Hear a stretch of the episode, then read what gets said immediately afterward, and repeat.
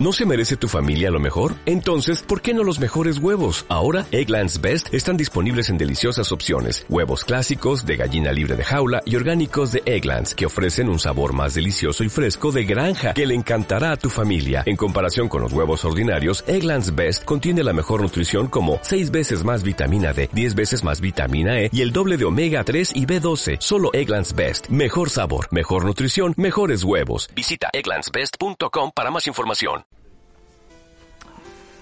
Ay, que volvemos, Enrique, volvemos. A ver, ¿con cuánto tiempo? Porque esto de la reestructuración... Cagón viene cagón Cristo. ¡Hey! ¿Qué tal? Eh, ni like, ni subscribe, ni mierdas de estas. Espérate a vernos y ya después decides que, que se me instalan las gafas. Decides si esto te gusta o no y te suscribes y das un like y se lo pasas a algún colega. Yo soy Paco Jaco y esto es Última Partida.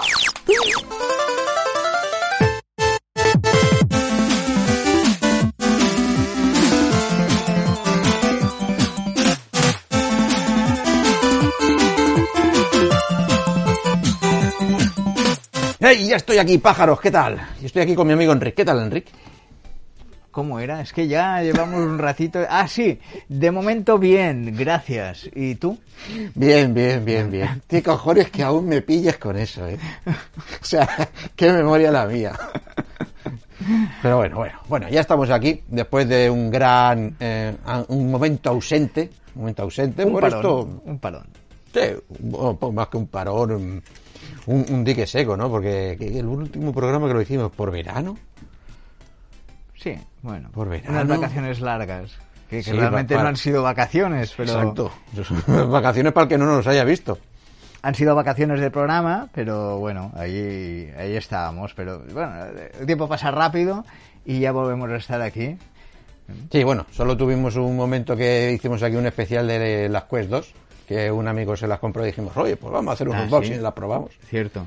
Y ya está. Yo estaba fuera de plano. Sí, estaba fuera de plano trabajando. Pero bueno, y ya está. Eh, vamos a ver si podemos retomar eh, esto de cada semanita un programita de noticias. Y bueno, vamos a empezar con lo que se viene, las consolas, las que se caen, las que vienen y las que triunfan, ¿no? Ya que estamos aquí, que vienen la próxima generación, pues vamos a hacer un repaso de lo que han sido las generaciones, ¿no? Y por cuál nos decantamos en su momento y por qué, para llegar al final y hablar de las nuevas consolas que vienen y por cuál nos decantaremos. Así que empecemos, Enrique. Bueno, eh, bueno, en eso tú estás más puesto, pero yo me salté algunas generaciones y, y yo empecé en generaciones que aquí no, Es verdad, tú empezaste mucho antes. no colocamos, pero después yo ahí sí que tuve bastantes parones y, y muy casual y muy dando saltos, pero Pero claro, tú, tu primera consola o sistema de juego en sí, ¿cuál fue? Hombre, yo sí lo podemos considerar como tal. eh, el, fue el. ¿Cómo se llama? El, el Pong, el de los dos palitos. Y eso fue realmente la primera máquina que enchufé a la tele y quedaba con los amigos y venían a dormir para poder jugar a, a ese juego. Muy bien. ¿Y en ese momento había alguna otra más? Quiero decir, ¿tuviste que hacer una toma de decisiones? No, no, no, lo rec- no, porque yo ese- a esa edad yo creo que decidieron mis padres por mí, ¿no? Un regalo que me hicieron o tenía mi padre y ya está, no, yo no tenía recuerdo de lo que había por ahí. Luego el salto ya a una máquina un poco más completa y compleja, pues fue el Atari. Vale, ¿el Atari qué modelo? El Atari 2600, ese de la caja madera, ¿no? Sí, Vale. sí. Pero- y ahí pero- hubo pero- decisión por ti. Bueno, sí, pero porque ahí, ahí ya machacaban por la tele bastante. O sea, ya, ya había anuncios, ya podías ver a Pac-Man, ya... Es verdad, recuerdo el especial que hicimos en nuestra vida de videojuegos, dejaremos aquí el enlace, en el cual hablas de esto, que me gustó Mm, ya, mucho. ya- o sea, ya- ya te llegaba, ya había información, no mucha, porque yo realmente no recuerdo que tuviera un dilema. Yo tenía muy claro que estaba de moda el Atari y quería el Atari. Yo cuando iba a las tiendas solo recuerdo juegos de Atari. No había otro sistema. No lo recuerdo. O yo no veía otro. Tú solo Atari, quiero Atari, yo Sí, no, Atari. no- no recuerdo, no recuerdo que hubiera, se hablaba de ese, pues del Pac-Man, Space Invaders y era un poco la, la máquina del momento. Es decir, la primera generación de videojuegos, de soportes de consolas y demás, o sea, para ti fueron directamente solo existía eso, eh, compra solo eso. Sí, sí, hombre, después, si, si quieres hablar entre medio eh, de las primeras portátiles que eran las Game Watch, que con esas yo también ya eh, flipaba y me gustaba bastante y Mm. compramos algunas, cuando iba a Canarias a ver a la familia, que ahí estaban un poquito Sí, pero claro, eso Más- eran consolitas que más comprábamos. económicas, pero Mm. era lo que teníamos, realmente era ta- también flipabas con eso, era lo que nos llegaba, pero no, así más más potente ya un salto más grande el, el Atari. Y después del Atari, ya directamente fue algo más grande. Es ¿no? que ya, ya creo que fue la Mega Drive. Vale, vale, vale. Pues entonces echa freno, echa freno y Sí. empecemos. O sea, Enric eh, pasó por lo que podríamos llamar la primera generación y la segunda generación, ¿no? Porque la primera fueron las consolas híbridas que aquí en España no, no llegaron estas consolas muy antiguas y demás. Y después las versiones, bueno, bueno, sí, la Atari, la del Pong de esta creo que es primera. Creo que entra dentro de primera. O sea, aquí no creo que no creo que llegase Pero la realmente la básica no, no, no tenías opción de poner ningún otro juego. Era Sí, solo- sí, o sea, era lo que había. estaba compacto, Vale. había ese juego y ya está. Luego en los Atari sí. El Atari con- ya fue eh, segunda generación. iba con consola. cartuchos y Mm. ya podías escoger. Y ahora vamos a la tercera generación, lo que se denominó la era de los 8 bits. Ahí tuvimos a, tres, a, a dos competidores directamente, ¿vale? Porque hay que obviar que habían muchas más consolas. Bueno, esto lo haremos en todas las generaciones. Habían muchas fábricas y empresas que querían mente- siempre meter ahí su puntilla con sus consolas, pero claro, entre la distribución, la fabricación y tal, pues nunca llegaban, siempre las tenías ahí, ah, sí, en las revistas te lo contaban, ahí tal, tal, pero bueno, Sí, nos centraremos en las que copaban el Sí, mercado. la- Exacto. que- Y un detalle que hay que seguir muy importante para ver cuál es el éxito de unas u otras es los lanzamientos. La fecha de lanzamiento, más que el precio, yo creo que siempre ha sido muy significativo a la hora de triunfar. Aunque algunas veces ha llevado una cosa que dices, bueno, es que si lo haces así, triunfarás. A veces resulta que sí y otras que no. Pero veremos que están siguiendo una línea, ¿vale? Empecemos con la de la tercera generación. La NES, la Nintendo Entertainment System, ¿vale? Se lanzó en el mundo el 15 de julio del 83. España llegó en el 87. 3, 4, 5, 6, 7. Cuatro años después de que se lanzase en Japón y Estados Unidos, llega a España, ¿vale? Para que vayáis calculando cómo era la generación que hemos jugado, ¿eh? Imagínate tú ahora eh, que sale la Play 5 y dices, no, no, no, hasta dentro de cuatro años no te llega a tu país. Pues eso lo hemos vivido. Esta costaba 30.000 pesetas en su tiempo. Bueno, en su tiempo, ¿qué coño? Mi madre pagó, creo que más. Bueno, no sé. Pero bueno, claro, que también en esta época no habían una distribución muy certera de precio recomendado. Aquí Ya. es donde empezaron a, a- a cerrar esto, porque claro, eh, mi madre creo que pagó unas 10.000 pesetas más, que ahora 10.000 pesetas. El precio era flexible. Sí, era un poco más flexible. bueno, y la otra competidora, Master System, de Sega, ¿vale? Que salió el 20 de octubre del 85, atentos, ¿eh? dos años después que la NES, ¿vale? Y en España llegó a la misma vez que la NES. Y costaba 20.000 pesetas.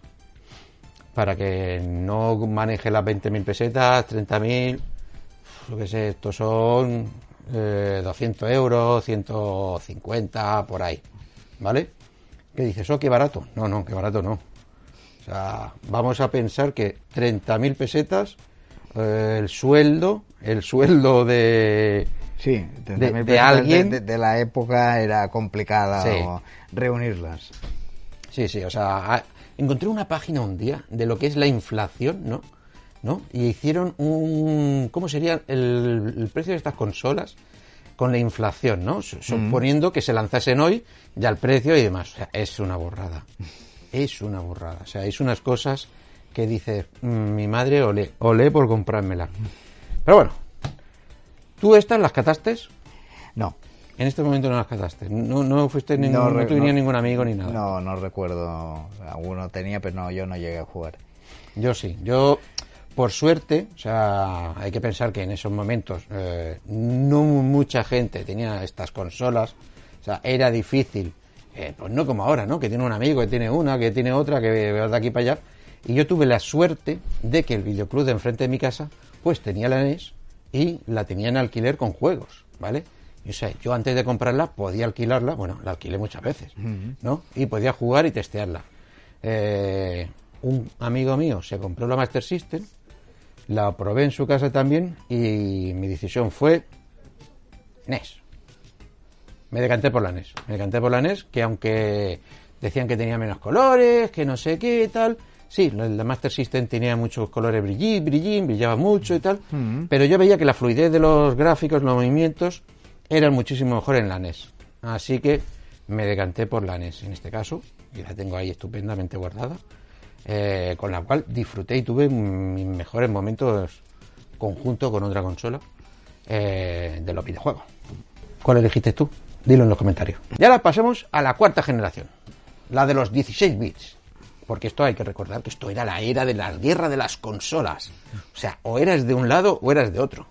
Yo es que como lo quería todo, yo no me peleaba, yo iba a casa del otro colega a Tú no jugar la eras de, ni- de ningún fuera. bando, eras de todos. Sí. ¿Cuáles llegaron, Enrique, en la cuarta generación? Pues en la cuarta generación tuvimos ya oleada, ya llegaron, bueno, de, de las que más potentes tuvimos la Mega Drive, que llegó el 29 de octubre de 1988 en el mundo. Y aquí nos llegó, ya acortaban fechas, ¿no? Ya aquí nos llegó dos añitos. Dos después, años. O sea, En el 90. Y eh, el precio pues ya aumentaba, ya 40.000 pesetas. unos 40.000 pesetas en 1990. Eso, eso casi, casi era medio sueldo, ¿eh? Hacer un cálculo así con el sueldo, un sueldo bueno, ¿eh? No un sueldo de, de mierdecilla, un sueldo bueno, ¿eh?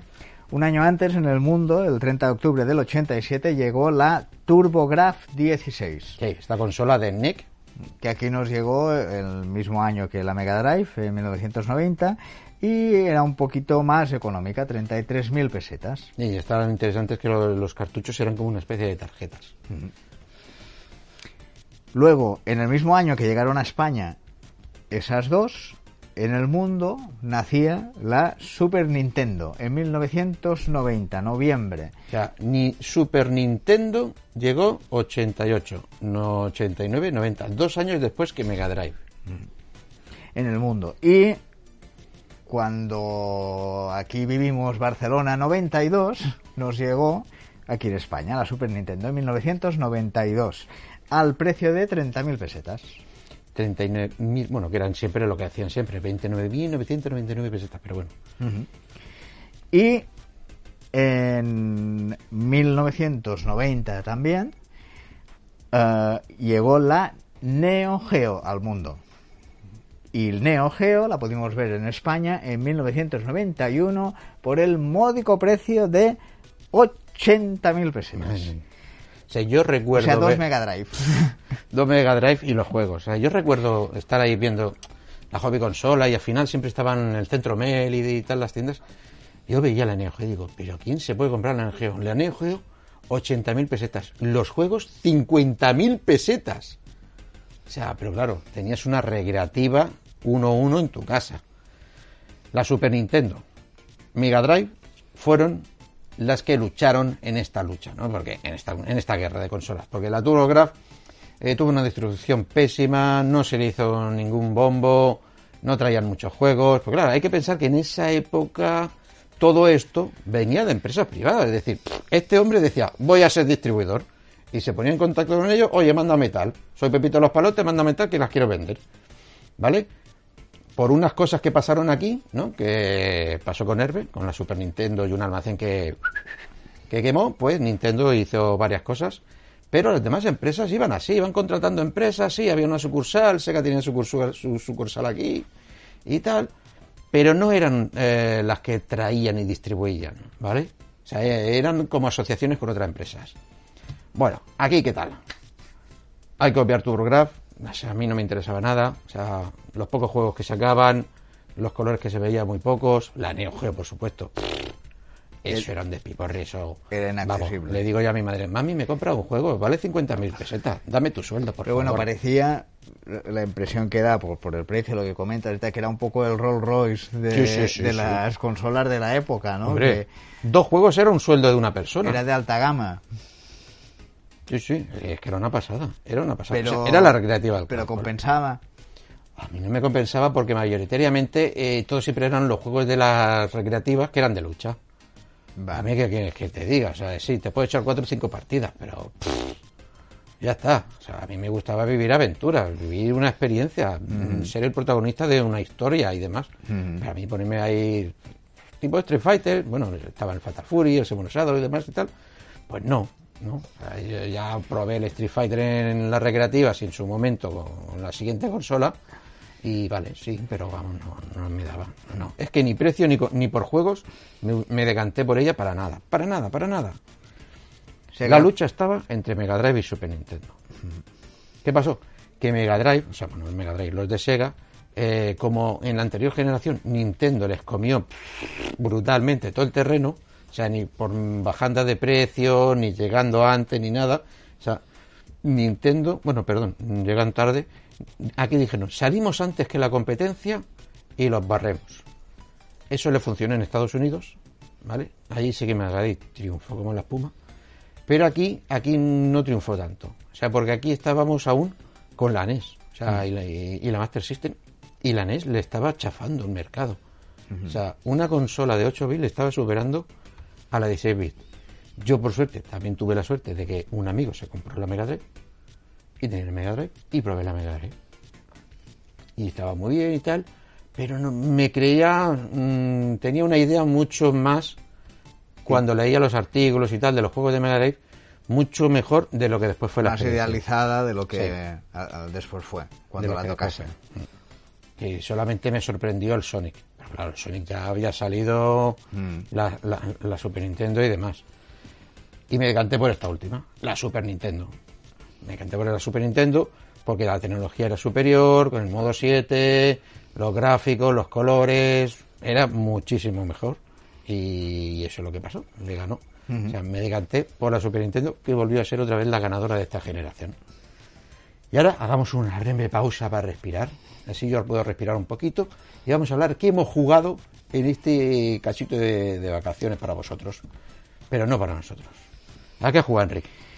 Bueno, tampoco todo lo que me hubiese gustado, pero en este intervalo de tiempo he adquirido las VR Ujú. y Una que VR, que VR, que VR eh, para, para la Play, para La PlayStation VR. Para la PlayStation.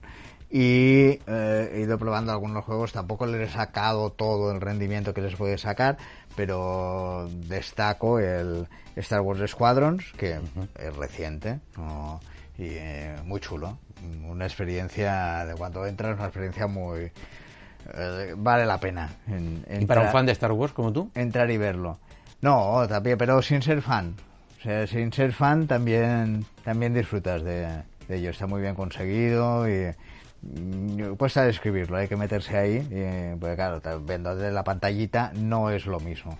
No, no es lo mismo ver jugar a gente, eh, puedes ver vídeos de YouTube, que tú meterte y probar. Mm. Probar la experiencia. Eh, Es el problema que tiene las VR, que lo ves un juego, un trailer y tal, y dices, pues sí, un juego normal. Hmm. Pero no es lo mismo que estar en VR. En VR estás dentro. Es que estás ahí dentro. Sí, no, no, no, no, no puedes. la- sí, es, es difícil de describir. Si no entras, pues no. Hmm. No llegas a verlo. Bueno, lo- luego probé el Iron Man, pero muy poquito. No puedo. Lo poco que vi, pues está bien, parece chulo. Me costó un poquito manejarlo, pero es que estuve muy poco dentro del juego. Pero también le daremos más margen. Y lo que estoy dándole día sí, día no, pues el Destiny, el Destiny 2 para salir un poquito de la rutina y mira, ayuda para entretenerse un poco y del Destiny poco hay que comentar, porque ya sabe bastante, bueno, que ahora habrá un reset, Van a hacer una limpieza. un reset importante, veremos que nos encontramos, pero seguro que aún hay Europa, nos encontramos con Europa. un montón de misiones para, para entretenerse, como siempre. ¿Y tú? Pues yo le he dado también un poco al Destiny, claro, pero vamos, muy poquito porque, bueno, el problema es el que siempre comentamos en el café, ¿no? Que tengo mil misiones activas de muchas temporadas anteriores y otras, me pongo a hacer una, no me dice dónde está, lo miro yo en un vídeo, en un tutorial, lo voy haciendo y después llego y no hay nada, una desolación. Digo, pero si aquí dice que hay un tío, y después no hay un tío. Sí, un poco lío. Un poco Sí, lío. así que, Bueno, eh, un, un echa el freno. un pequeño inciso. Bueno, eh, est- estoy en alguna misión ahí atascado. Ya os pediré ayuda a los colegas de la escuadra. O si alguien se anima y me quiere dar una mano, que me envíe un mensajito y. y- Es muy difícil, ¿eh? ¿Eh? es muy difícil. eso. Pero bueno, ahí estoy. Eh, también le he estado dando al Star Wars Squadron, pero empecé yo con mis Oculus y es una pasada. Es una pasada, como dice Enrique, estar ahí. ¿Vale? Y yo que tengo un J, pues mayor inversión, aún, total. Pero claro, yo, yo que le encuentro un pequeño problema. Y es que, como muchas veces hemos comentado, digo, eh, la escala y la velocidad mm, son propias de un arcade, ¿vale? Eh, y deberían de estar más en el, no simulación total, pero un poco acercándose eh, a ella. ¿Por qué? Porque en el sentido de que te- tú estás ahí jugando y le das a tope de gas y pasa todo muy deprisa y no hay un, un sentido de distancia muy amplio, ¿vale? Jugando otros juegos como Elite Dangerous o el Flight Simulator y tal, o sea, llevas naves y cosas grandes, o sea, no es tan, in- in- in- tan rápido llegar a los sitios y yo me siento más como si fuese en una nave chiquitica en un sitio muy chiquitito, muy pequeñito, que lo ves y dices, sí, es muy grande, pero te chocas en un plis. Porque un consejo que le di a Enrique, digo, oye, no vayas a tope, ves a medio gas, digo, porque si no te vas a volver loco dando vueltas, girando, chocando rápidamente. ¿vale? Pero flipante, o sea, es estar viendo una película. Bueno, viviendo, viviendo una película. Y al otro al que le he dado muchísimo es el Hesh Impact, ¿no? Este juego de Miollo, que, que nombre que tienen los chinos, Miollo. Yo no quiero decir nada, pero Miollo, chocho. Que diga, muy chulo, muy chulo el juego, muy chulo. Eh, me ha encantado porque como fan del anime y el manga, pues ellos también lo son, en su, su título de su logotipo lo ponen, y tal cual han hecho, yo creo que sería el mejor juego anime que hay. O sea, superando a todos los japoneses con todos los que tienen, ¿vale? Eh, una, un, un hachazo así a Sword Art Online, que debería de aprender de ellos, porque es que es eso, es que es un Sword Art Online, o sea, mundo abierto con tu personaje, historias, Mm. y muy, muy bonito. Muy bonito, Las misiones sí. bien hechas. Recuerda o a Zelda, ¿no? sí, es una copia de Zelda en todos los aspectos, ¿vale? Pero bueno, eso no, no lo lastra. Que... No, Porque no, lo- porque yo precisamente quería probar esto. Digo, joder, yo como fan de Zelda voy a probar a esto eh, que es una copia de Zelda en el sentido estético y muchas mecánicas y tal que dices, chacho, eh, te has pasado un poquito de copiar. Oye, pues me enganchó, me encantó. mm, le perdono que, se- que- que sea no copia, pero claro, es que también están saliendo muchos que ya están copiando, como el Ubisoft que, que van a sacar, Mm. que también es muy copia de Zelda en ese sentido. Y lo que más me gustó es cómo se llevan las misiones. O sea, a diferencia de como he hablado antes del Destiny, que es que te pierdes rápidamente, ¿no? Porque te dicen un texto, pero. o sea, es que ¿qué es eso? O sea, en el Destiny hay dos misiones. La que te marca el puntito brillante, ves para acá, ves para acá. Y la que te dice, en un sitio con un agujero había una flor. Dices, ¿qué puta me estás contando, chaval? o directamente que el mensaje se rompe y hace pi, pi, pi, pi, pi. Bueno, aquí no. Aquí juegan con, lo- con las dos, pero bien dicho. Ajá. Oye, que tienes que ir a tal sitio y tal. Y o te lo vas marcando, o oye, pues si tienes que conseguir materiales, que esto es una cosa muy importante, es un gran RPG, ¿vale? Y hay muchos materiales, mierdas que tienes que estar mirando y demás. Cada una tiene una descripción de lo que es, de lo que hace, dónde lo puedes encontrar quién te lo puede dar o dónde lo puedes comprar. Y eso te sirve mucho. Yo me acuerdo de una misión que tenía que ir a por unas vallas para levelear el personaje y me decía, sí, tienes que ir a tal meseta, buscarlas por allí o comprársela a tal, no sé qué. Hostia, fue estupendo. Un gran juego, un gran juego, me gustó mucho, me gustó mucho. La verdad que sí. Y encima me ha hecho volver a jugar al otro Zelda, Ah, mira. al Breath of the Wild, que lo dejé a medias. Pero bueno, sigamos, sigamos. Regresamos a las generaciones. Quinta generación, la de los 32 y 64 bits. La primera, Sega Saturn. Salió el 22 de noviembre en- del 94 para el mundo. Y aquí llegó el 8 de julio del 95. Es que... Pero bueno, ya, ya, ya iban... Se iban acercando, ¿no? fechas, ¿no? Eh, No solo son- siete meses. No son los cuatro años que hemos comentado en alguna de las Exacto. anteriores, ¿no? Y al módico precio de 80.000 pesetas, ¿vale? Sí, ahí también ya se iban estirando. Se ve que decían, no, la gente ya cobra más, ya la, ya la peseta ya no es lo mismo. Que lo paguen, que lo paguen, que esto vale. Y vino uno nuevo al juego.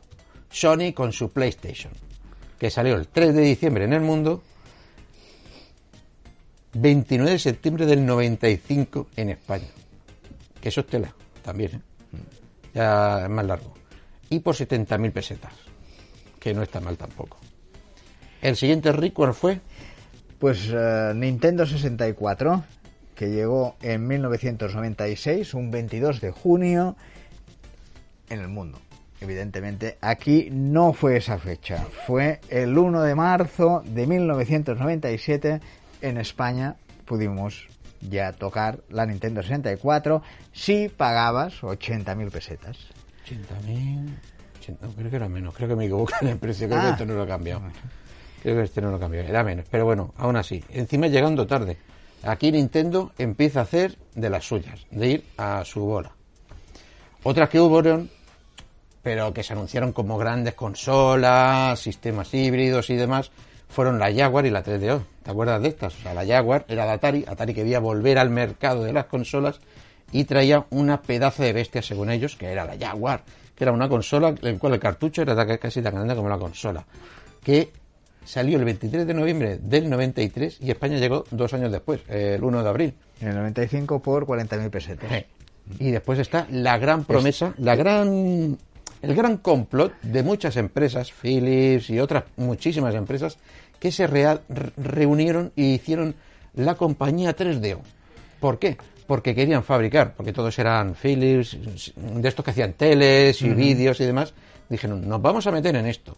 Y dijeron, pues vamos a hacernos, nos juntamos todos, hacemos una, ¿no? Un diseño, una estructura de lo que tiene que ser, que cada uno fabrique la suya y la venda. Y así nos vamos a comer a todos los demás. Porque como somos muchos, ¿eh? los vamos a derrotar. Era la 3DO, que salió el 4 de octubre del 93 y llegó en el 94 a España. No me acuerdo qué fecha, porque esto era cada uno iba por su puta bola. Por un mismo que precio que este sí que salió, claro, 80.000 pesos. 80.000 pesetas. ¿Tú recuerdas de esta generación? No.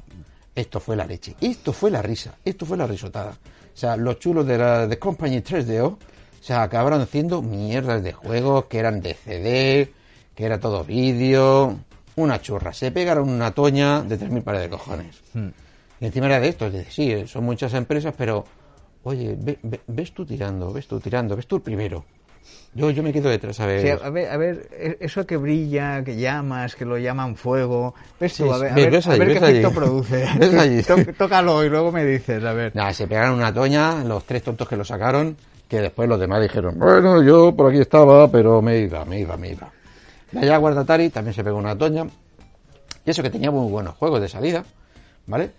Pero mm, no cumplió las expectativas. Como siempre, esta empresa eh, murió por la boca. Murió por la boca, como en sus generaciones anteriores, con el jefe que llevaba Atari, que eran boca chanclas, pues aquí hicieron lo mismo. Intentaron vender el, el oro por el moro, pero era algo como la anterior. Era como una generación anterior y ya está. Ya, no, no se modernizó. No se hacer nada. Nintendo 64 pff, llegó tardísimo. Vendieron la voto de sistema de, de chip, de Silicon Graphics. Esto es guau, la leche, qué tal. Mm, gráficos mm, como los de los efectos especiales de las películas, pero llegaron tarde, llegaron tarde. Y se pegaron la toña también. Esto fue un fracaso bastante gordo. Y la cosa quedó entre Sega y la nueva. Sega y Sony. ¿Vale? Sega, pues, eh, hizo, pues, un gran despliegue de fabricar una consola muy potente, según ellos, ¿vale? Eh, pero ¿qué problema tuvieron? Eh, que no apostaron por el 3D. ¿Vale? A diferencia que Sony, que sí que eh, introdujo el 3D tal cual, ¿vale? Polígonos. los de Sega dijeron, no, no, si a la gente está jugando siempre en 2D. Métele un sistema de gráficos 2D y otro más potente también. Pero claro, cuando vieron que todo eso iba hacia el 3D, ya no supieron cambiar y ah, cuando ya habían sacado la consola intentaron hacer juegos 3D, pero utilizando la tecnología 2D, haciendo cubos, una cosa muy rara. Así que la que triunfó y lo petó fue PlayStation. Ya empezó. Ya empezó. Que encima lo hicieron guapo. O sea, eh, esta, de- esta anécdota que podéis buscar por YouTube, el vídeo de la presentación en L3, bueno, lo que era una presentación, que era una sala de reuniones de estas de ejecutivos, todo oscuro, y subía, y que subió el jefe de PlayStation en América y dijo el precio se bajó. 299. O sea, y eso que tampoco es que fuese barata, pero era 10.000 pesetas más barata que la anterior y hacía muchísimo más. Hacía muchísimo más. ¿Por cuál crees que me decidí, Enrique? por la Saturn. pues yo en esa época, bueno, por la Play. Exacto. En esa época eh, no, no era muy, pero sé que la Saturn me llamó la atención y por un juego en concreto, que era un juego de salida, creo recordar, espero no meter la pata, pero creo que era, no sé, no me acuerdo del nombre, era era de dragones, dragón. que tuvo volate. Y, me llamó la atención porque detrás de los diseños estaba Moebius. Hmm. Yo era, soy fan de los cómics y me llamó la atención por ese detalle y la, la pispé un poquito, pero bueno, al final no, no la adquirí porque recuerdo, pero igual me corriges, que no, no hubo un gran menú de juegos. Es que es eso. Tuvo... Creo recordar, ¿eh? pero... Tenía buenos juegos. Lo que pasa es que eran juegos que ya habíamos jugado, la mayoría. O sea, Gradius, demás, juegos 2D. Claro, y estaba este, que este fue uno de los intentos de 3D pero claro, un 3D que veías, dices, pero coño, sí, casi como el de la Super Nintendo. O sea, en modo 7, sí, un cubo raro muy malo me he hecho ahí. Yo recordaba este juego que, que tenía un poco, mm. recuerdo que había un poco de 3D, pero bueno, como has comentado sí, que no... cogieron la mecánica del Space Harrier, ¿no? Así mm. tira hacia adelante el muñeco solo, tú te vas moviendo para arriba, para abajo y ya está. Pero claro, gráficamente, o sea, es que yo recuerdo eh, ver el vídeo de la PlayStation que hicieron de las propiedades ¿no? Y está esa demo de que, que hicieron de el Tyrannosaurus Rex andando. ¡Pah! Eso fue la, la, apoteosis. Pues yo sí, me decanté por la PlayStation. Me decanté por la PlayStation. O sea, y. Uh, ¿Qué años tendría? 95, no me acuerdo. Un jovencico. O sea, aquí tuve que pedir un préstamo. Sea, un chaval pidiendo un préstamo. Se lo pedía a un amigo de mi madre. Ah, que tenía una empresa y tal. Y lo compré a pachas con otro con otro colega, con mi amigo eh, eh Joan, el Sifo. Hola, Sifo. Eh, lo compraba a media, porque claro, hostia, 70.000 pesetas, no se podía comprar eso. O sea, esta generación se le fue la pinza muchísimo. O sea, porque pasábamos de consolas de salida por 30.000 pesetas a consolas de salida por 80.000, 70.000 pesetas. Ah, y yo creo que el precio está mal. Yo quiero recordar que eran 79.000 pesetas la PlayStation y yo creo que más la, la Sega Saturn. O sea, o sea, pagada a medias con un amigo, con un préstamo de otro. Menos mal que salió bien hasta que se rompió la consolita. Porque aquí empezaron los problemas de los lectores. Porque llegaron las consolas con sus lectores y empezaron los problemas. De lo que ahora ya serán problemas de consolas toda la vida. Porque hasta ese momento las consolas eran circuitos, los juegos eran circuitos y eso no fallaba. O sea, a no ser que se te cayese agua y chispase por todo, eso ni se rayaba, no había piezas mecánicas ni nada. Y aquí empezaron los problemas ya. Ahora sí, te tengo que decir que después me compré la Nintendo 64. Ajá. Ya ha pasado mucho tiempo y solo por un juego, por el Zelda. Para que veas. Ya rebajada, supongo. Sí, de segunda mano, tira de precio. Y el juego también. No sé si me costó todo juego y consola. No sé si me costó 9.000 pesetas. O sea, de las dos cosas. Es una locura.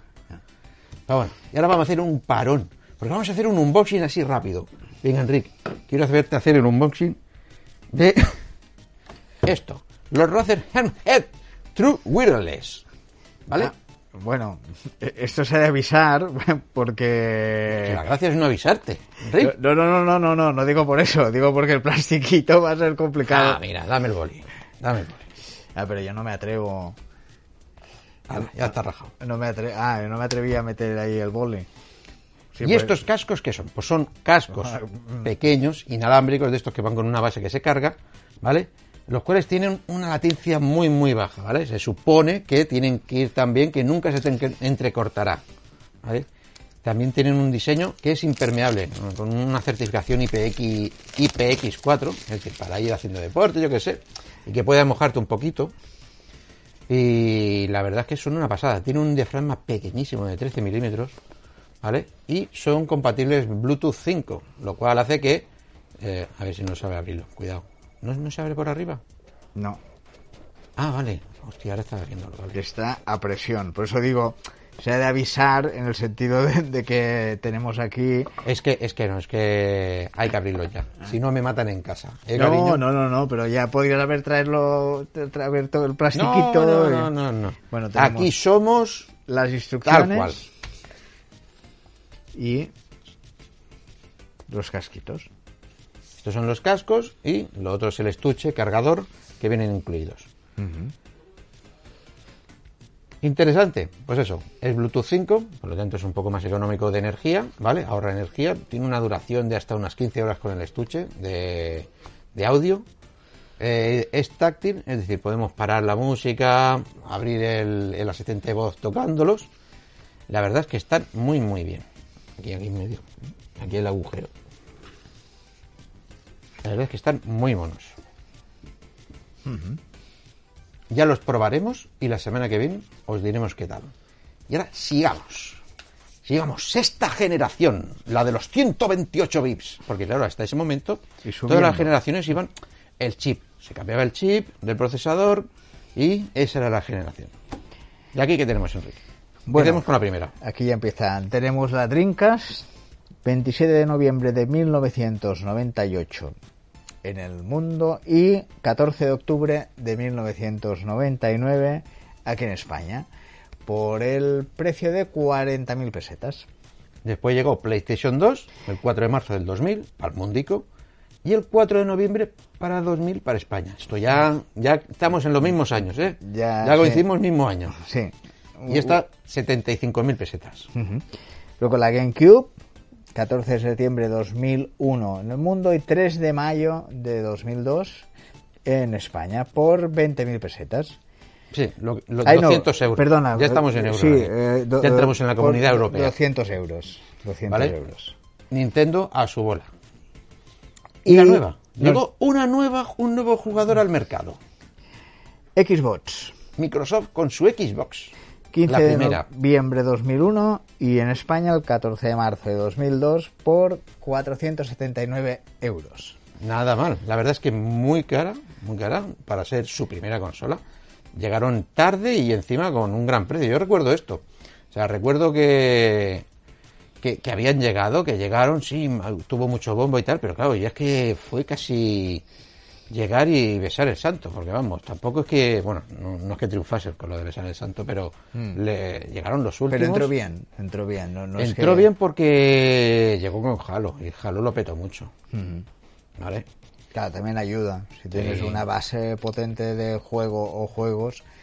eh, Claro, tener una consola con juegos de salidas importante ayuda. Porque es que, claro, la decisión al final que no lo hemos es eso. comentado, no supongo que sí, pero que las generaciones que hemos dicho, la Saturn recuerdo que sí lo hizo, pero el resto sí jugaban a eso, no solo sacar la máquina, sino eh, Bueno, eso lo tuvieron que aprender en los 16 bits. máquina de juego. Pero claro, hasta ese momento eh, no, lo, no, la- no era muy común. Es decir, normalmente se que sacaba la consola y ya después los juegos iban saliendo. O sea, no había un juego estrella que acompañase. Claro, O sea, que Nintendo no salió que- con, yo que sé, el Donkey Kong.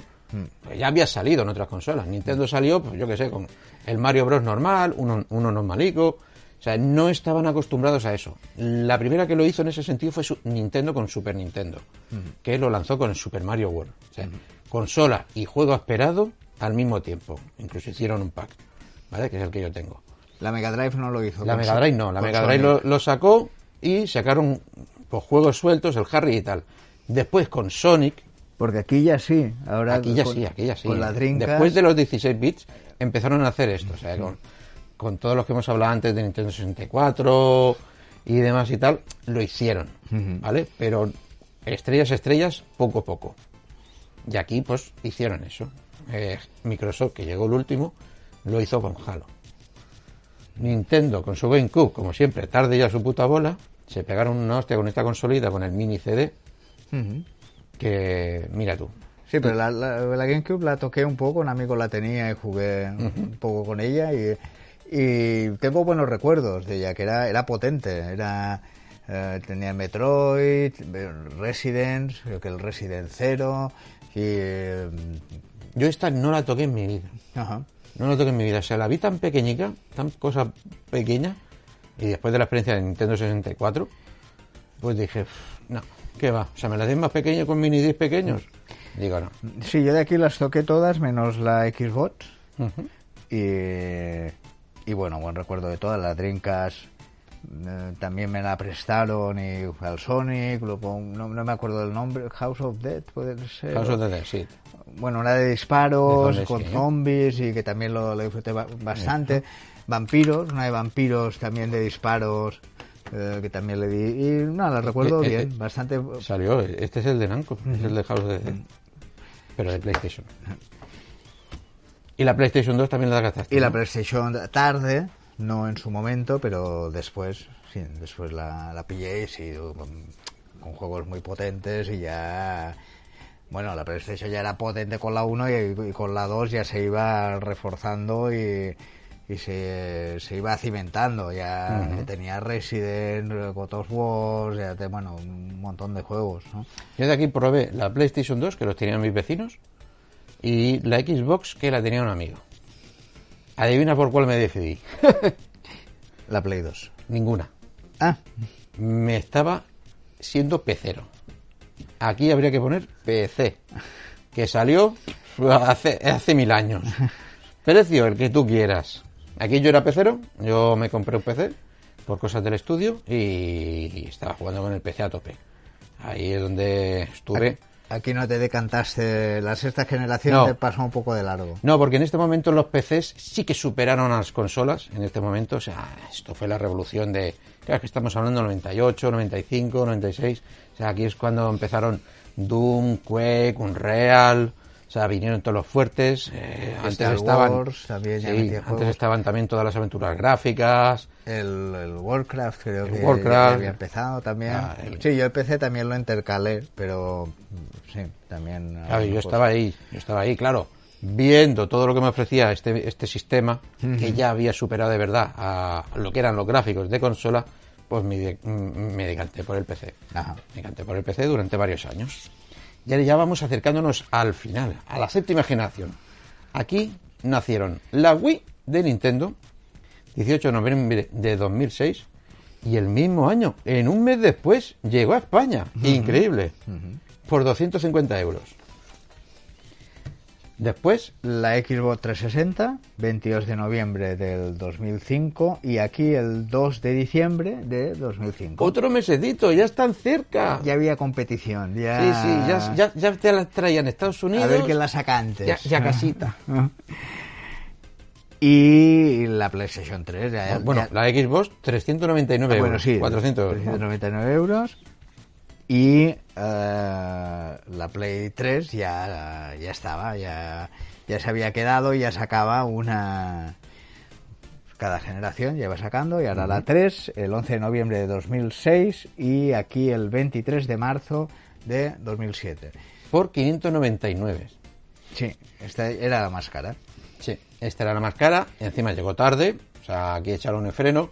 ¿Por qué? Porque venían de muy chulos, venían de que habían triunfado con la PlayStation 2, decían aquí la gente puede pagarlo, porque mucha eh, en la presentación hablaban de esto, de que la gente puede pagar esta consola. Estamos hablando de 600 euros, ¿eh? 600 euros. Ríete tú ahora de los 500 que van a pedir, que la gente está echándose la mano a la cabeza. Bueno, 500 que voy por una consola. Pues no. En el 2007, ¿eh? 2007, 600 euros frente a los 400 de Xbox. 400. Estamos hablando de las consolas con disco duro, ¿vale? Porque habían versiones más reducidas, ¿no? Porque yo recuerdo que mm, una Xbox que iba sin disco duro iba con tarjetitas para guardar las partidas, que eso era ridículo y la PlayStation 3, esta que comentamos es la de seis- 60 gigas de disco duro, pero había una que era de 20 o de 40, creo de 20, no me acuerdo, que eran mm, 100 euros menos, pero vamos, era irrisorio. Aquí, pues, triunfó una, la que menos espera la gente, que fue Wii. Wii lo petó. Aquí Wii lo petó entre precio e innovación con el mando Wiimote. Sí, eh, bueno, eh, decir que Nintendo siempre jugaba a, a innovar, ¿no? A hacer Sí. cosas diferentes del resto. Si te das cuenta, en todas las consolas los mandos siempre lo han cambiado. Sí. Porque ellos pensaban eso que has dicho, que hay que innovar en el sistema de juego. Y la máquina siempre era muy diferente. De otra, la- venimos de la GameCube que era un cuadrado. Que el mando era así raro. Sí, sí. El de Nintendo 64 que también. variaba y, y la, la Wii, claro, es que eh, iba dirigido a un espectro de Amplísimo. público muy distinto, no, no solo a los jugones, ¿no? Diríamos. Sí, no recuerdo solo- los anuncios que hacían de poner a, a la gente en la familia y meter al abuelo y a la abuela a jugar al el golf. abuelo jugando a los bolos. Al yo lo veía y digo, pues como se disloque eso caiga, lo vaya, lo vaya a llevar muy bien. Sí, a- sí, a- sí, sí, sí, era era como un juego de mesa digital, ¿no? Mm. Eh, sacamos el parchís o sacamos la Wii, ¿no? Y, eh, iba un poco a eso y es verdad que petó el mercado. Sí, sí, petó. Fue la consola más vendida de Nintendo hasta esa fecha. No sé si la ha vuelto a superar, creo que no. Pero bueno, para los que éramos jugones, pues eso era algo divertido, ¿no? Pero ya se había creado dos empresas, el mercado de los hardcore gamers o los jugadores normales, que eran Microsoft y Sony. O sea, Xbox 360 y PlayStation 3. Yo me decanté por La 360. Ekerewa. Exacto, por la 360. ¿Por qué? Primero porque vi que lo otro era una fantasmada tremenda. O sea, ¿dónde vas, Pepito? ¿Dónde vas? A Japón, 600 euros. Estás más de la cabeza y encima con chulerías. Un año después. ¿Qué va, qué va, qué va? Aposté por Xbox. Me gustó lo que estaban ofreciendo. Los gráficos estaban bien, se movía todo muy bien. Y disfruté como un enano. Disfruté como un enano. O sea, aquí recuerdo eh, que, o sea, volví porque me convencieron mis amigos, ¿no? Un par de amigos, oye, cómpratela, porque yo estaba en el PC a muerte. Digo, déjame, olvídame. Y volví un poco rezagado, aposté por ella porque me gustó lo que vi y me convenció la gripe. ¿Y cómo es eso? Sí, eso, eso merece una explicación. Porque hasta ese momento, eh, claro, Xbox ya tenía muchos juegos first person shooter, ¿no? De primera persona, pero yo no podía, es que no me hacía, no me hacía con los mandos, es que no podía, o sea, no podía, eh, me volvía loco. O sea, menos en el Halo, que era algo sencillo y tal, pero aún así no podía, no me acostumbraba. Claro, yo, teclado y ratón de toda la vida, pues no podía. Pues pillé una gripe de cojones que me de- dejó tres meses en casa, tres meses, perdón, tres días tirado en, en, la, la cama, pero estaba en el sofá delante de la consola. Oye, y esos tres días ahí yo solito, ¿no? Porque mi mujer se iba a trabajar y yo me quedaba ahí solo, pues, triqui triqui, por tres días que estuve a full, ya eh, un hacha. Ahí en el Rainbow, pam, pam, pam, chum. Aprendí ya a controlar los juegos y ya puedo jugar en los dos sistemas, PC y, y mando, ya los controlo. Es compatible. Sí, aún así, eh, cuando te haces mayor y trabajas, pues tienes eso que se llama dinerico. Y posteriormente llegó la Wii a casa, ¿vale? Con lo que tú has comentado, de jugar con los coleguillas, después de cenar o tal, oye, venga, vamos a echar unos bolos, tal, unas risitas. Y posteriormente, ya cuando bajaron un poco del carro, los de Sony, una PlayStation 3. Bueno, básicamente dos PlayStation 3 y cinco Xbox 360. Porque hay que recordar que los problemas empezaron, ¿no? Tenemos ahí los lectores y demás circuiterías que, para aquellos que no lo vivieron, imagínate tú comprar una consola y que se te rompiese cuatro veces. Cuatro veces por lo mismo. Era terrible, era terrible. Sí, fue, fue muy frustrante. Sí, sí. Menos mal que la comunidad europea les puso así en bar, eh, eh, eh, un buen aprieto a los de Microsoft, porque los de Microsoft se lavaban las manos. Ah, no, ya pasa la garantía. Perdona, si se están desoldando las cosas, ¿qué me estás contando? Una movida lo de las de rojas que te cagas. Y bueno, y llegamos a la que es la actual hasta el día de hoy, ¿eh? hasta que no salgan dentro de una semana las nuevas, la octava generación, ¿vale? Que son la de la PlayStation 4, que salió el 15 de noviembre en el mundo de- en 2013, y el 10 29 de noviembre de 2013 también en España, por 399. Le continuó La Xbox One, que por primera vez unificamos fechas. Y en todo el mundo, incluyendo España, salió el 22 de noviembre de 2013 al precio de 499 euros. Que también era tela.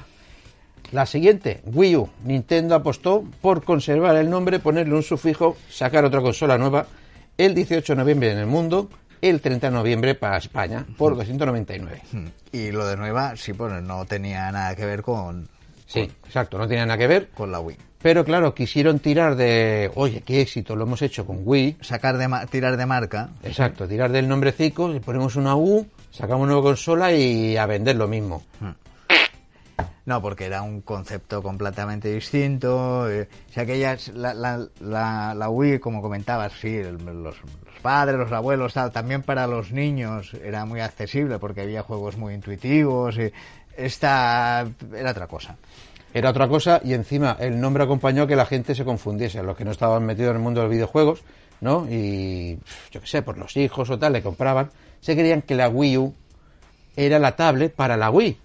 Es decir, ellos tenían la Wii en casa y iban a... Es que esto me hace mucha gracia. Iban ahí, a que sé, a Corte Inglés, a Carrefour tal. Oye, ¿me das el mando de, de la Wii, que es el mando Wii U? Y no, no, es la consola. No, no, yo quiero solo el mando. La Wii ya la tengo en casa. Sí, fue, fue muy confuso y, y fue un concepto que no, no acabo de cuajar. Por eso de que sí, me puedo llevar yo el, el- el, eh, la consola, me la puedo llevar al, al baño, me la voy a llevar a la cocina. Sí, y la tal. coña del baño, pero como el baño tuviese un- una puerta ya no había... realmente era como una portátil. Digo, yo no quiero una portátil, yo quiero una máquina pues, eh, conectarla a la tele tal. Y no, no... A ver, era una máquina conectada a la tele. O sea, la consola tenías que conectar a la tele y el mando sí. era para cosas a- su- mm, secundarias del juego. Pero también podías decirle, oye, mándamelo todo a la, a la tablet y ya está. A mi hija es la que más le gustó. A mi hija, ahora la mayor, o sea, cuando yo retiré la Wii U, que bueno, ya he dicho que tengo la Wii U.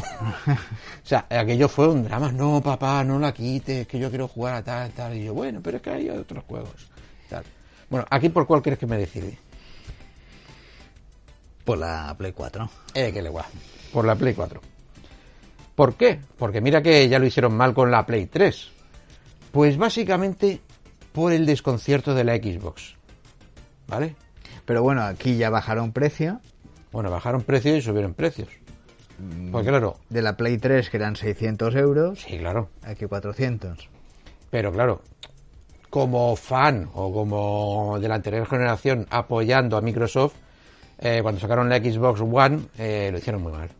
O sea, No, pero yo te hablo de la Play. Sí, sí, Eh, porque la elección de la, la Play Play- ah, 4 bueno, sí. fue por esto, por cómo llevaron las cosas las dos empresas. O sea, Sí, sí, sí. en la anterior generación Microsoft lo hizo muy bien con su 360, muy mal eh, Sony con su PlayStation 3. Pero en el camino, eh, Microsoft siguió su misma línea, lo hizo todo muy bien, y Sony rectificó bastante bien, ¿vale? Bast- mm, reduciendo consola de la Play 3, lo que era, eh, quitándole cosas, haciéndola más económica y mm, mucho mejor todo el sistema que tenían de servicios eh, externos, ¿vale? Mejoró bastante. O sea, pilló lo que fueron las ventas de Xbox. ¿Qué pasó? Que aprendieron. Los de Sony aprendieron y dijeron, "Mm, hay que hacerlo bien la próxima vez, no vayamos de flipados, ¿vale? Y presentaron la consola eh, después de los flipados de Microsoft. Porque aquí pasó al revés. O sea, los de Xbox se creyeron que esto era su mercado, que ya se lo habían comido todo, Sí. e hicieron lo que llamó un, un- un Sony. O sea, lo mismo que habían hecho en su anterior generación, lo hicieron aquí, pero al revés. Salieron, consola, muy, gorda, obligación de Kinect, 500 euros y los detalles que ya, el 22 de noviembre, o sea, Internet quemó. Que si tienes que tener la consola sí o sí conectada a Internet para jugar a tus juegos, aunque fuese un juego de disco, da igual. Si no tenías Internet es que no te dejaba jugar. Si tú metías el CD y si no, no, no tengo internet, quiero jugar solo a mi juego. La solución, no, los de Microsoft. No, no, lo puedes conectar eh, en tu móvil, la, la habilitas que sea compartir internet y él se conecta y hace una pequeña comprobación y después te deja. ¿Pero qué me estás contando? ¿Pero qué movida me estás contando? Y encima, lo, lo cojonudo, el CD del juego que comprabas, o sea, tú te comprabas el juego, lo metías y jugabas. Si se lo dejabas a un colega para jugar, no podía jugar. Porque ese CD como que se asociaba a la consola y no podías dejarlo prestado. Tenías que ir a la consola y decirle, borra este juego, deshabilitado de aquí, fuera, no te quiero ver más, asqueroso y demás, porque se lo voy a dejar a otro. O sea, unas movidas que... Muy incómodo. Hostia, tan incómodos que el jefe de Xbox, que llevaba el, el apartado de todo esto, que era uno que venía de Electronic Arts, nada, tardaron dos o tres meses a, echarlo y a empezar a reestructurarlo todo. Y eso que había sido el que había llevado a la marca en 360 a tope. Pero en dos meses la cagaron completamente y lo echaron. De todas maneras, aquí las tuve todas también. Pero claro, eh, la, la apuesta fue PlayStation. Lo hicieron muy bien, sacaron buena consola, buenos servicios y ahí estuve. Sí, la, 4 redimió todo lo que era la 3 y, eh, y llegamos al final. ¿Cuál elegiremos ahora, Enrique? La novena generación. PlayStation 5. 12 de noviembre. O sea, ya. No sé si me dará tiempo Bueno, que, que, de la nueva generación ya tenemos una aquí de hace un tiempo. Sí, que es la Switch. ¿Vale? Mm. Porque aunque la Switch eh, diga la gente, no, no, no es nueva. ¿Vale? Es de marzo del 2017 a todo el mundo, por 350 euros, pero es la siguiente suya, o sea, entra dentro de la novena generación. Hombre, es que no puedes calificarla, como que no. Esto va, tú lo sacas. ¿La sacas antes o después? Todos tienen un, momento. Pero claro, es, es la nueva generación de máquinas de, la Nintendo, porque tampoco tiene nada que ver con la anterior. Y... Nada que ver, porque ahí sí que cogieron lo que nos gustaba a los fans de la Wii U, lo que nos gustaba, el tener la tableta, el poder jugar sin tener que tener la tele, porque si alguien quería ver la tele, pues lo podía ver, ¿no? Y no tener que estar molestando. Y eso lo convirtieron y lo hicieron bien en la Switch. Después, bueno, van a salir la PlayStation 5, como hemos dicho, 12 de noviembre, en el mundo 19 en España, por 499.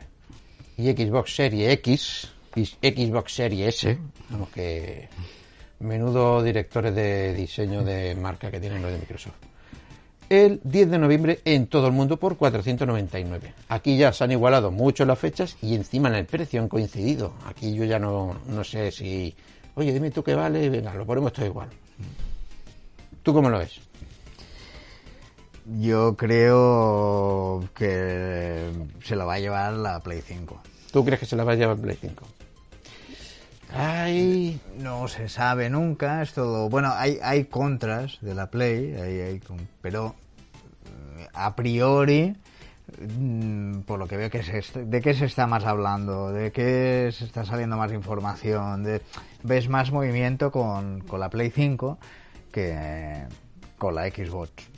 Pero, pero, antes de nada, toma un Xbox ese, toma, Enrique.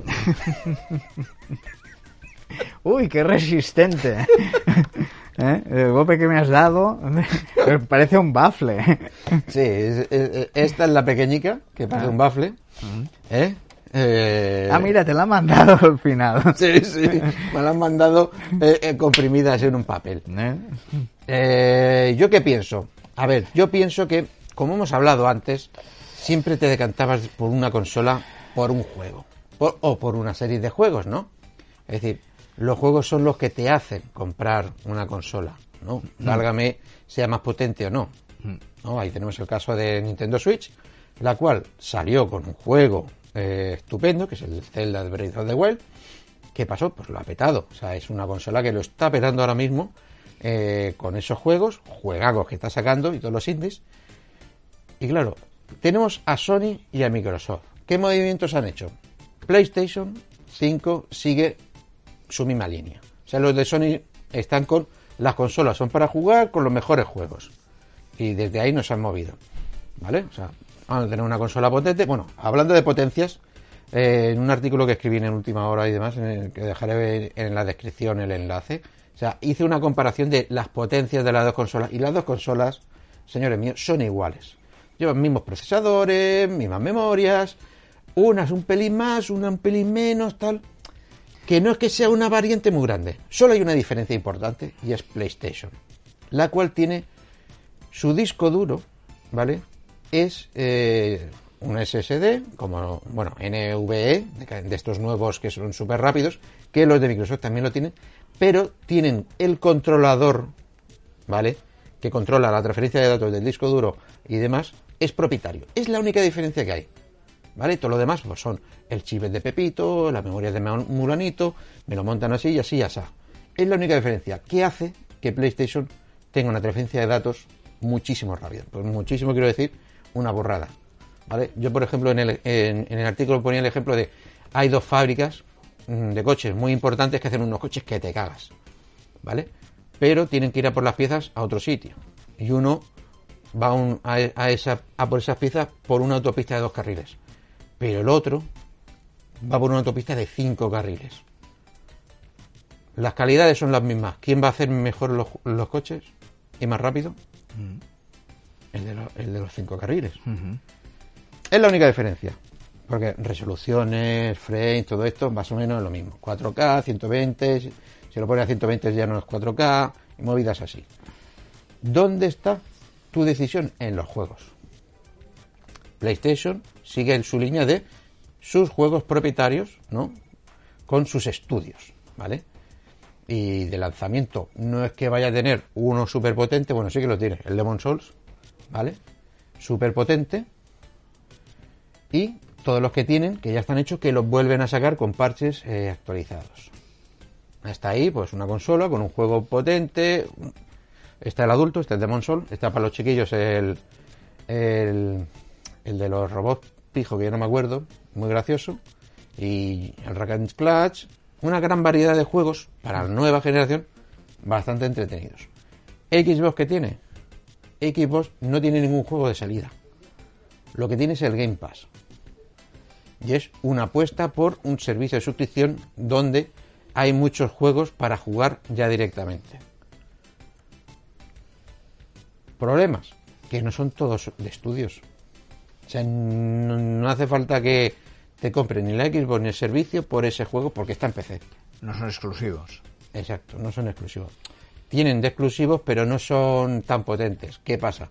Que de un año para acá, Microsoft eh, pues claro, lo que hemos hablado antes. O sea, con Xbox One lo que hicieron en esta generación fue encima deshacerse de estudios. O sea, cerrar estudios que tenían propietarios y centrarse en dos juegos, en dos estudios o tres. Claro, ¿qué han visto? Pues que, es que han vendido menos que la mitad, ¿eh? menos que la mitad que PlayStation 4. Que la gente dice, hombre, si yo quiero esto, yo quiero lo otro. Digo, me da igual tu consola, lo que sea. Digo, yo quiero el juego. ¿Qué han estado haciendo en un año? Comprando estudios para tener eh, juegos exclusivos. Pero claro, todos estos juegos exclusivos no van a llegar de aquí a un año o dos, eh, como mucho tres, espero, pero que no sean ni dos. Pero claro, a día de hoy, si te llevas un Xbox, mm, cómprate el Game Pass y lo juegas en el PC. Porque encima con el servicio este de, al comprarte este Game Pass Ultimate, que puedes jugarlo en streaming, lo puedes jugar en tu móvil. Es que ni, necesitas PC. Y es el problema que le veo yo al día de salida de Xbox. Que no salga Xbox con Halo, por ejemplo. Sí, o un Gear of War. Gear of War. Pero que sea exclusivo, 4K, 120 frames, la leche repatera. Pillando esa máquina. Que la otra tampoco es que sea la, leche, eh, porque ya ves, el Demon Soul sí, precioso, mejores gráficos, mucho mejor pero tampoco sale con un Zero Horizon Zero Down o, o no Uncharted ni nada. Hmm. Pero tiene unos juegos ya que son, oye, que solo son para esta. Que no van a pasar de ahí. Aparte de que han hecho, pues, para hacerle la, la, contra al Game Pass de Microsoft, han hecho un paquetito para que el todo que se compre una PlayStation 5 y se suscriba al Plus, tiene ahí 30 o 40 juegos exclusivos de Sony para jugar en la Next Gen, con parche de actualización y demás. Sí, además tiene la ventaja que, hemos visto en las otras generaciones que al final no lo ha sido, ¿no? Pero de ir muy bien en, la anterior, que a la Xbox no le pasó lo mismo del salto de la 360 a la One, pero a priori eso es una ventaja. O sea, la gente ahora, ¿cuál es la masiva? Es la Play 4, es la, la que tiene y continuista de, vale, ahora la próxima me gusta tanto la Play 4, ahora llega la 5, me paso a la 5. Es una ventaja que tiene de, tener ahora copado el mercado. Sí, y una ventaja con la que contaba Microsoft eh, hace unos meses era que ellos sí que iban a hacer retrocompatibilidad. O sea, la Xbox One que salió sin retrocompatibilidad la consiguieron hacer retrocompatibilidad. ¿No? Y en esta, pues dijeron que lo mismo, que se, es joder, me sale el recompatibilidad. Es que le ¿Vale? Pues, ¿qué ha pasado? Que Sony, o sea, está muy calladica, sí, tendrá la Play 5, sí, tendrá algo, tendrá algo. Pues oye, resulta pues que tiene un 95, 90 y no sé qué por ciento de juegos de PlayStation 4 que funcionan en la PlayStation 5. Hmm. Cosa que no pasó en la otra generación. O sea, los juegos de Play 3 no valían para la 4, hmm. la cual le tintó muchas hostias y collejas. Pero aún así, ha vendido 100, creo que lleva 110 millones de consolas vendidas ah, frente a las los últimos datos que se tienen de Microsoft fueron hace un año porque dijeron no damos más datos. ¿Cómo? más datos no vendías una mierda. No hay datos. No hay datos, o sea, porque eh, el último dato creo que de ventas eran de 40 millones. y, PlayStation le llevaba 90. O sea, casi le estaba doblando, le había doblado y pasado. Y dijeron, no, no vamos a dar más datos de, ventas de consola, solo de suscripciones al Game Pass. Eh, vete a la mierda, hombre. Dime, si, si no vendes, no vendes y ya está. Ya. ¿Qué ha pasado? Pues esto, yo, este es mi planteamiento, o sea, porque si compras una consola es para jugar. Y ahora mismo, mm, ¿tú cuál crees que, que me compraría yo? La 5. Pues no. Ah. Mis gafas de VR. Esas son ah, mi elección. Pero esa pregunta es trampa, porque esa no la has puesto en... No, no, ya es, mira, es trampa y no es trampa. Podrías haber comentado en, la nueva generación. Claro. Las, las Oculus. Es que ahí está. O sea, no te lo he puesto aquí para hacer esta, esta engañifa. Porque claro, es que en esta, en esta nueva generación hay que meter a un nuevo jugador. Y son Oculus, en este sentido, con sus gafas de realidad virtual, virtual, las Quest, ¿vale? Las cuales llevan ya por la versión 2. ¿Por qué? Porque no deja de ser un sistema cerrado y que es para jugar, para videojuegos para jugar. Aunque puedes hacer otras cosas, ¿no? Como navegar o demás, pero es para jugar. O sea, tenemos otro aparato para jugar a videojuegos que es en realidad virtual only, only, ¿vale? De consola, ¿por cuál me decantaría? Por la PlayStation 5. ¿Por qué? Por la, compatibilidad con PlayStation VR y la promesa de que saldrán eh, otras gafas de realidad virtual. Claro, que además la 5 o, o Sony juega a, las dos bandas, sí, tiene los dos mercados. A cambio, Microsoft no. Que digan, cambio Microsoft no. Microsoft, cuando presentaron que iban a hacer esta generación, o sea, contaban y decían, y lo en una noticia lo hablamos muchas veces, de que eran compatibles la próxima generación con gafas de realidad virtual y después eso lo fueron desvaneciendo, borrando de los cartelitos y ya está, algo que me sorprendió. No sé por qué, supongo que estarían a lo mejor hablando con algún trato con Oculus o algo y después dijeron no, porque tenían una relación, porque en las primeras gafas hicieron un trato de que metían el mando de Xbox con las gafas y había un... Había oye, que somos coleguillas, vamos a hacer negocios juntos. Y parece que iban a hacer negocios, pero después se fueron. Nada de nada. Pues eso, mi apuesta para la siguiente generación básicamente es la VR. ¿Por qué? Por lo que llevo diciendo todo el tiempo. El salto es entrar dentro del videojuego y eso se hace con la VR. O sea, estoy cansado de ver pantallita, de estar viendo en plano. Estoy dentro, quiero estar dentro.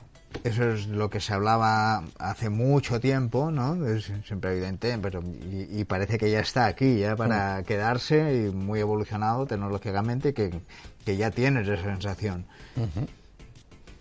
Ya está aquí. Esta es mi decisión. ¿Tú cuál vas a elegir? Yo de momento me quedo con la Play 4.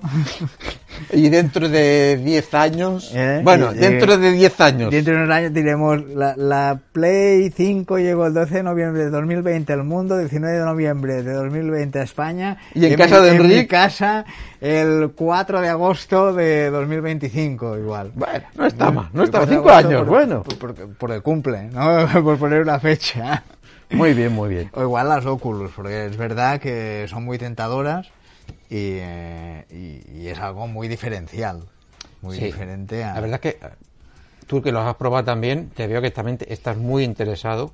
Y claro, encima con el aliciente de que cada año las van a actualizar, mejorar como han hecho con estas, y en precio bajo. Porque claro, sí, yo no sé si, si luego es eh, compatibilizarlas con el resto también, porque claro, solo tienes realidad virtual con esas. Eh, Bueno, ahí tenemos el caso de mi amigo Miguel Ángel, este que nos trajo las, las, las Quest 2. O sea, él para las Quest 2 se deshizo del PC, de las gafas de PlayStation VR. Claro, pero si a ti te apetece jugar a un juego de PC o a un juego sin no, realidad no, no, no, virtual. es que ya solo está en, en, Sí, en- en sí, VR. pero mm, igual a mí me apetece jugar a otro juego, Ya, ya, ya. no con realidad virtual, porque ahora de momento me satura un poco la realidad virtual, aguanto, pero un tiempo determinado, igual con otro juego aguantas un poquito más, ¿no? Y, es en, en ese sentido, pero... Pero bueno, es verdad que tengo las VR para la Play, pero bueno, las Oculus son muy cómodas. Es, es un pack, es compacto, no tienes que llevar cables ni nada, te la pones y ya está. En ese sentido es mucho más práctica y, mucho más cómoda. Pero bueno, dejaré un margen y ver cómo Bueno, va pues evolucionando. ahí está, ahí está cómo han sido las generaciones de consolas y cómo se aproximan la siguiente de consolas y consolas que van en la cabeza, podríamos decir. ¿Vosotros cuál vais a elegir? ¿Tú cuál te vas a elegir? ¿Eh? ¿Alguna de estas? ¿Ninguna? ¿Pasas ya de todo? ¿A los cromos? ¿Una enciclopedia? Déjanoslo en los comentarios, dínoslo. O a los juegos de mesa, que también es un mundo emergente También, también. y, y evoluciona y, y hay mucho también. Pues nada, hasta aquí el programa Retorno de Última Partida. Hasta luego, pájaros. Hasta otra. Adiós.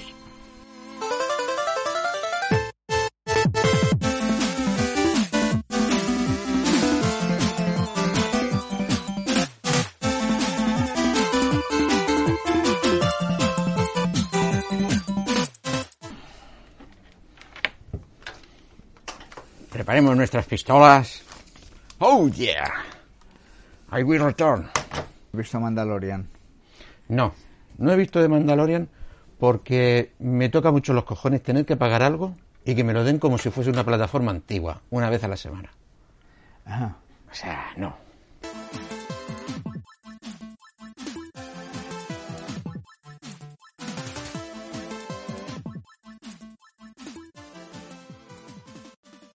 ¿No se merece tu familia lo mejor? Entonces, ¿por qué no los mejores huevos? Ahora, Egglands Best están disponibles en deliciosas opciones. Huevos clásicos, de gallina libre de jaula y orgánicos de Egglands, que ofrecen un sabor más delicioso y fresco de granja, que le encantará a tu familia. En comparación con los huevos ordinarios, Egglands Best contiene la mejor nutrición como 6 veces más vitamina D, 10 veces más vitamina E y el doble de omega 3 y B12. Solo Egglands Best. Mejor sabor, mejor nutrición, mejores huevos. Visita egglandsbest.com para más información.